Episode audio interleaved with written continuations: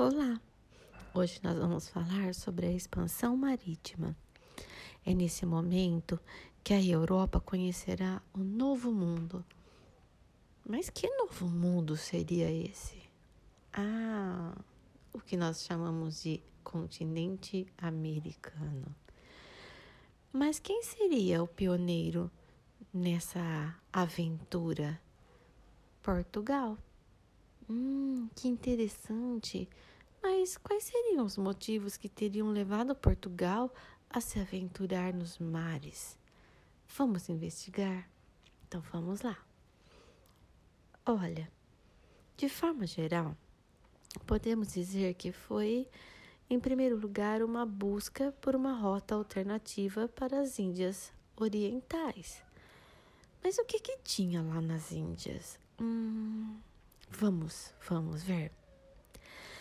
Desde as cruzadas, lá no final da Idade Média, entre os séculos 12 e 13, havia um movimento cruzadista.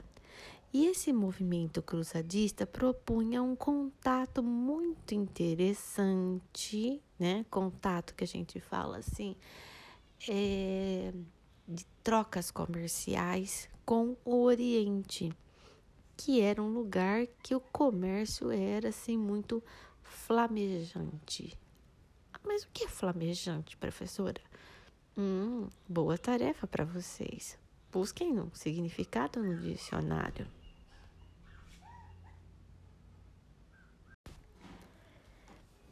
Quando a gente fala em Idade Média, temos que observar que este movimento, né, que é a Idade Média, o feudalismo, ele não aconteceu em todos os lugares. Ele foi oriundo somente na Europa, em alguns lugares da Europa. É um fenômeno é assim distinto europeu, de alguns lugares da Europa, não em todo o mundo.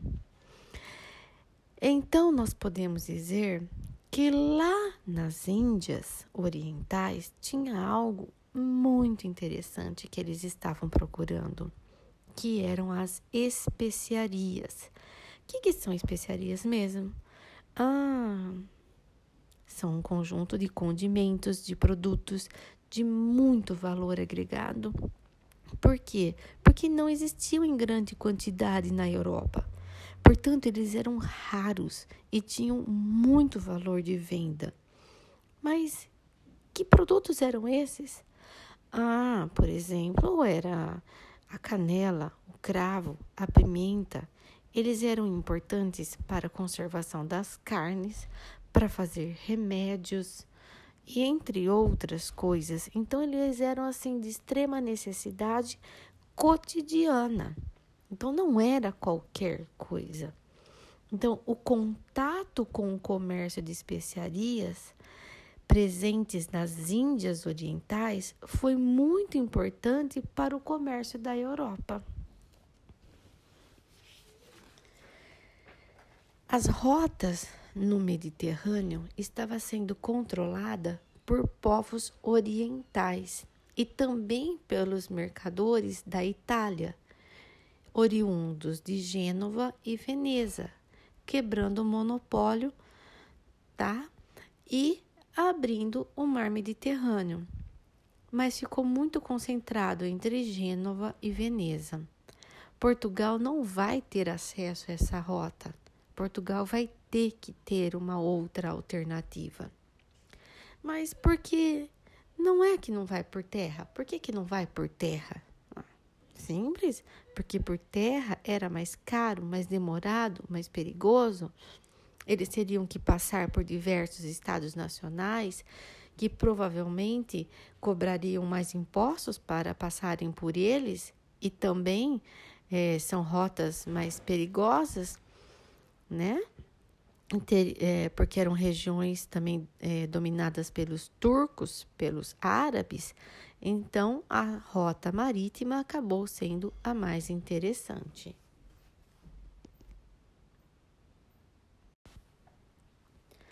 Um outro motivo é a busca por condições de alimentos. O que, que aconteceu? O campesinato está passando por um processo de fome oriundo da crise feudal. Junto a isso, temos a peste negra, que assolou um terço da Europa. Então, vejam quantas necessidades para esse povo que estava sofrendo imensamente.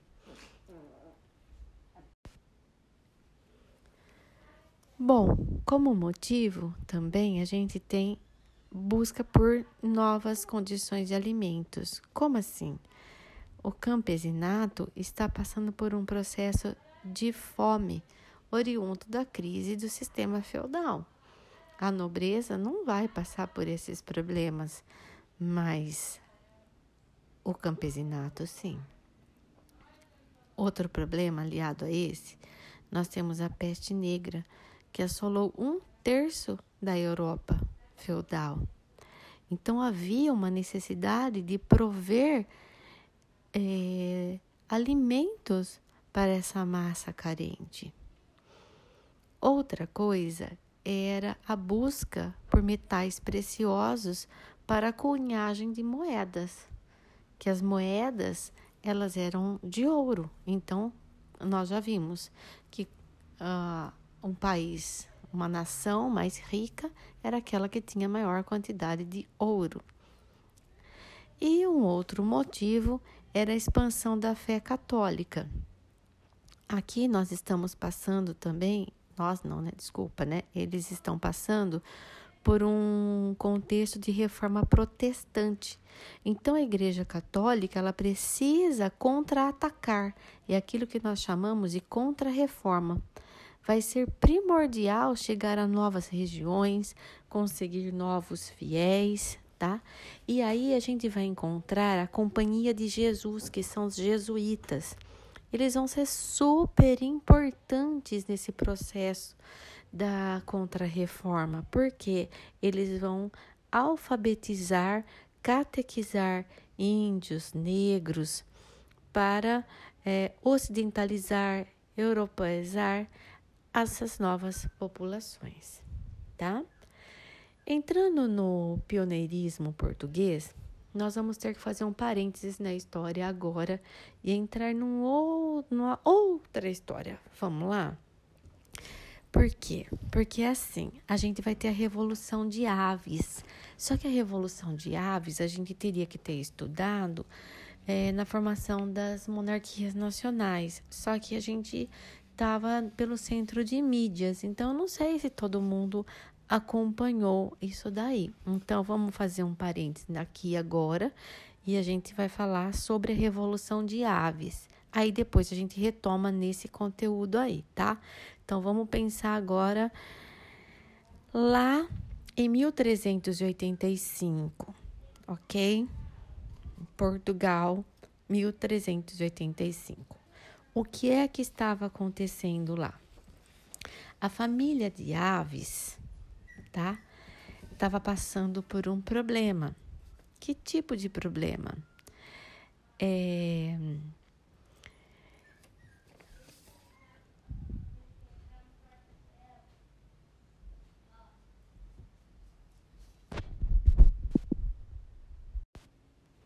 Desculpa, pessoal, eu tive um probleminha aqui na hora de gravar. Vamos voltar então para a Revolução de Aves, Portugal, 1385. Então, antes da Revolução, vamos ver o que estava rolando, tá?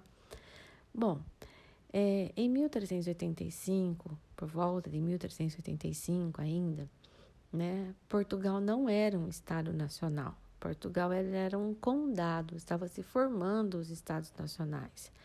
E quem administrava esse condado era a família é, de Borgonha, tá? E o que, que vai acontecer? Dom Fernando morre sem deixar um herdeiro, um filho, um homem. E aí, né? O que, que vai acontecer? Portugal vai assinar um tratado esse tratado vai se chamar Salva-Terra de Magos, que estabelece que momentaneamente o governo ficaria nas mãos da viúva, a mulher de Dom Fernando I. Ela se tornaria a regente, a dona Leonor Teles. Ela vai assumir o poder, né? E tem um grande plano. Qual era o plano dela? O plano dela era fazer com que sua filha pudesse se casar com um príncipe de um reino vizinho, que tinha né, interesse, então, numa união com o reino de Castela. Castela, minha gente, seria a Espanha. Se isso acontecesse, com o tempo, Portugal desapareceria, né?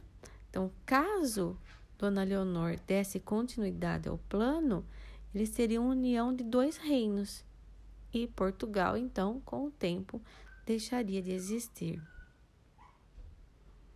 Porque se tornaria uma terra devota, ou seja, ligada a Castela pelo laço da filha de Dom Fernando. A família de Aves que era uma família muito importante também, não vai permitir o casamento da filha de Dona Leonor. Dom João de Aves vai participar de uma revolta, se colocando contra os planos de Dona Leonor.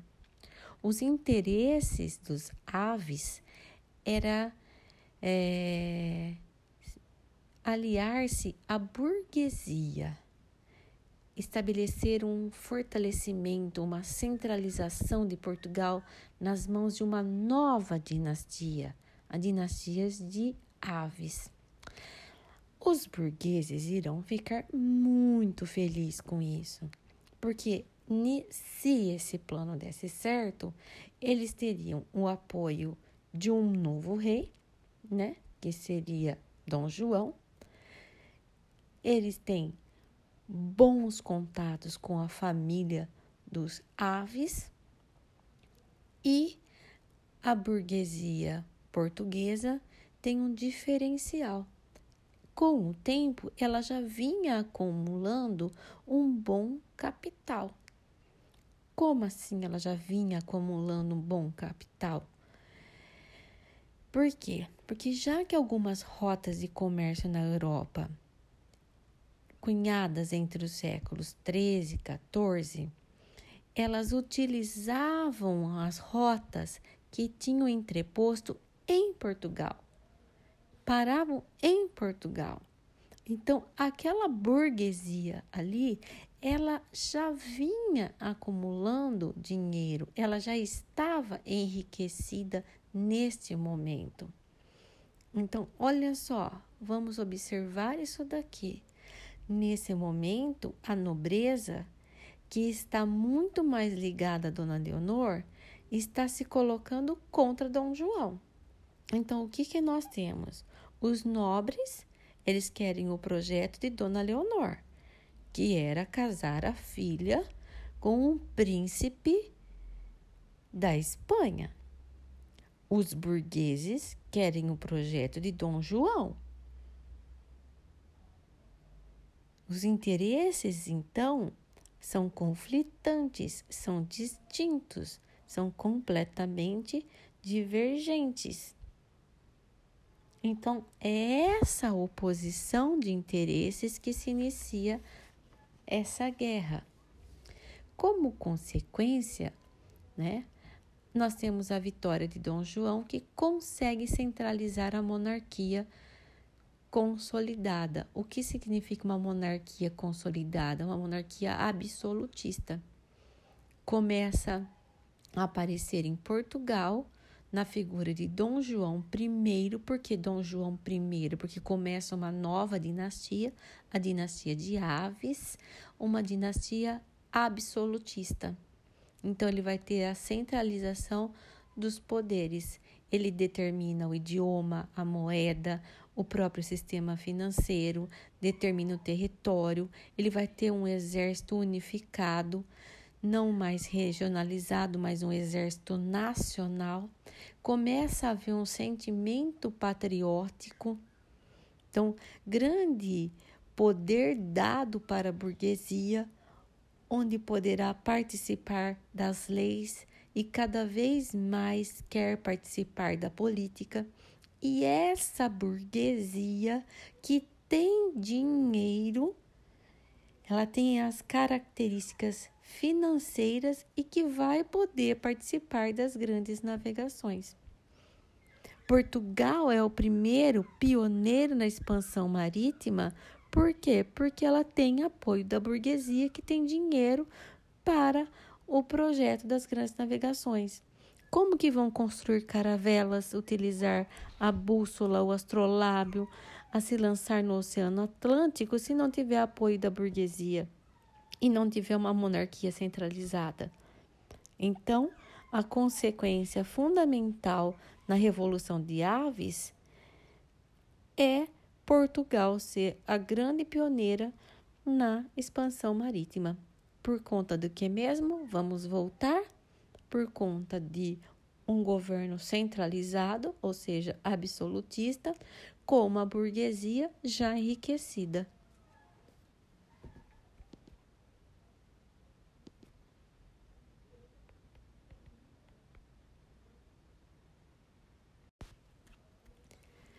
Agora nós vamos voltar lá naquela aula onde nós estávamos falando da Revolução de Aves, tá bom? Quem está me acompanhando pela folha vai ver lá assim, ó, o pioneirismo português. Aí a gente tem a Revolução de Aves, então a gente vê que a Revolução de Aves ela é de suma importância porque quem vai tomar o poder é um governo que agora ele é centralizado, absolutista, com a burguesia dando todo o suporte para aquilo que vai ser fundamental para a expansão marítima. Os portugueses vão ficar é, famosos, né, por terem conhecimentos, por desenvolverem de forma talentosa os instrumentos de navegação, tal como o astrolábio, a bússola, várias escolas de navegação, entre elas a mais famosa, a Escola de Sagres, do Infante Dom Henrique, e vão ser fundamentais para que possam navegar. Tudo isso graças a tudo aquilo que a gente viu agora há pouco, né, a, a, ao suporte que a burguesia pôde dar para que tudo isso acontecesse. Outra coisa fundamental foi a posição geográfica que era favorável, pois a Península Ibérica estava de cara para o Oceano Atlântico. Se eles estivessem mais ao centro, né, da Europa, seria um pouco mais complicado, mas nesse caso a posição geográfica realmente foi assim muito, mas muito importante para que tudo isso acontecesse. Então vamos lá, né? Vamos definir aí as viagens portuguesas um pouco da evolução do homem português. A gente fala da viagem portuguesa, tá? Então vamos lá. Em 1415, eles chegam a Ceuta, no norte da África. Em 1431, olha o tempo que demorou, eles chegam em Açores. Em 1434, no Cabo Bojador, com Gil Eanes. É aquela barriguinha da África, sabe? E causava muito medo esse lugar. É, esse lugar, o Cabo Bojador, utilizado a costa da África, ele passou a ter muitos portos, muitos postos, colocando as feitorias. Nessas feitorias era uma espécie de fortaleza onde eles guardavam é, as matérias-primas que eles iam é, arrecadando, entre aspas, tá? Em 1456, eles chegam em Cabo Verde. Em 1488, Cabo da Boa Esperança com Bartolomeu Dias, é também chamado de Periplo da África. Bartolomeu Dias passou e rebatizou esse lugar com o nome de Cabo da Boa Esperança. Em 1498, eles vão chegar em Calicut, com o Vasco da Gama. Olha, entre 1488 para 1498 se passaram 10 anos de viagens. Então, não foi uma coisa muito fácil, não, tá? Então, Vasco da Gama chega em Calicut, se tornando vice-rei das Índias. Eles fecharam a rota, que é a rota do Atlântico, que será a mais importante rota do Mediterrâneo. E depois, em 1500, eles chegam ao Brasil. Aqui a gente não vai falar de, por enquanto, de Tratado de Tordesilhas, etc. e tal. Aqui a gente vai falar somente da expansão marítima em si, ok? É, se vocês tiverem alguma dúvida, se vocês tiverem alguma coisa para expor, eu peço por favor que vocês, é, ao acompanhar as aulas é, que estão, que serão postadas também, junto com no Class e no, no grupo da sala, vocês entrem em contato, vocês argumentem, mandem vídeos, áudios, que eu estarei sempre à disposição. Okay?